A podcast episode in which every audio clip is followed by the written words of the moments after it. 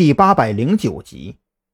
为了杜绝军警伤员或者是送诊的嫌疑人在医院内出事儿，院方早就想到了运送医疗垃圾的车辆这个安全隐患，所以每一辆运送医疗垃圾的车辆进入武警医院都需要进行准确到个人的登记。如果登记信息和医疗垃圾处理公司提前报备的信息有所不同，那么这些车辆是肯定会被拦下来的。更何况，正常情况下，运送医疗垃圾的车辆只有两辆，每一辆车里也只有一名司机和一名负责从病房楼里往外运送垃圾的装卸工。而按照计划，黑狼那边有四个人，再加上山南市的子午会余孽分子。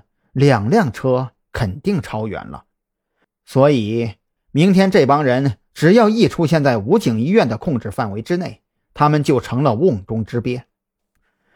出于心中的某些恶趣味，张扬安排郑浩天先在陈刚这待着，自己则是跨上那辆摩托车，连夜赶回了山南市。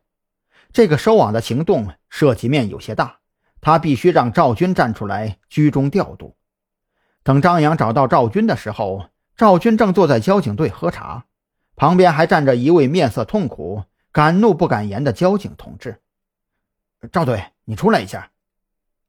张扬觉得有些话不方便当着这名交警说出来，推开门之后，对着赵军使了个眼色，让他跟自己出去说：“呃，别别别，我们两个回避一下就是了。”站在一边的交警见赵军放下茶杯。准备起身，赶忙将他按了回去，冲着张扬露出一抹解脱般的微笑，拔腿就朝着门外跑去。看着交警同志那百米冲刺一般的速度，张扬不由得瞠目结舌。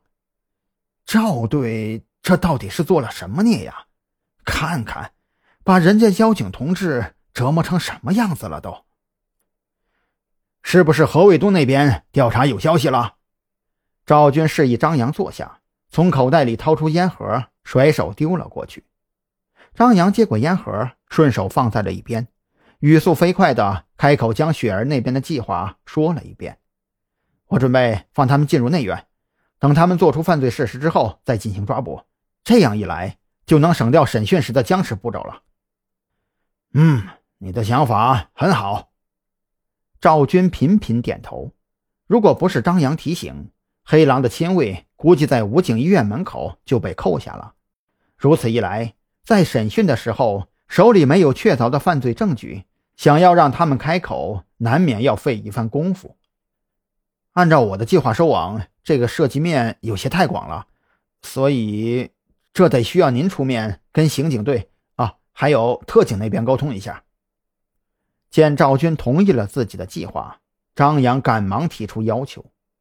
赵军当即一愣，脸上赞许的笑容瞬间变成了苦笑。好小子，原来你在这儿等着我呢！我说嘛，你火急火燎的跑来交警队找我。嘿，能者多劳嘛，毕竟咱们特侦局上上下下也就您有这个面子，不是？张扬赶紧陪着笑，拍着马屁。行了，明天的事儿啊，我去安排。保证这帮宵小一个都跑不了。赵军也没跟张扬废话，既然决定了明天下午收网，那就必须赶在明天中午之前将需要安排的警力部署到位，免得到时候掉链子，那可就丢脸丢到亲戚家了。呃，赵队，你先别急呀。张扬见赵军起身就要往外走，赶忙拉住了他。呃，还有个事儿，我得提前跟你通个信儿。一听张扬这口吻，赵军就皱起了眉头，直觉告诉他，张扬接下来要说的肯定是个麻烦事儿。